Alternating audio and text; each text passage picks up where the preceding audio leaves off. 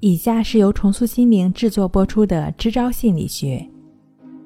今天我们要分享的作品是如何更好的批评他人，批评也是艺术。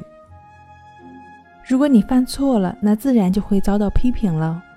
谁都不想得到批评，因为被批评的滋味并不好受，因为这不意味着我们愿意把自己的缺点被别人毫不保留地指出来。即便我们自己知道这是为自己好，但心理上还是接受不了。这就是人类的自我保护的机制。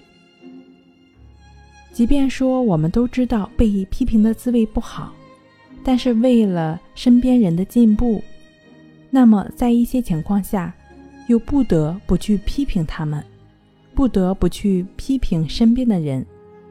那如何来掌握这个度呢？今天我们就来一起学一学批评的艺术吧。批评的艺术呢，需要掌握三点。第一，我们要了解批评的目的，批评的本意肯定是为了助人进步，不是打击报复，也不是刻意的羞辱，要在平等的基础上进行善意的提醒。第二，对事不对人。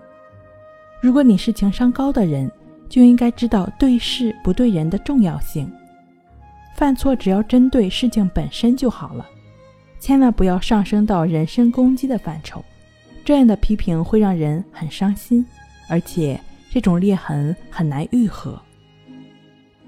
三、学会先褒后贬的批评艺术。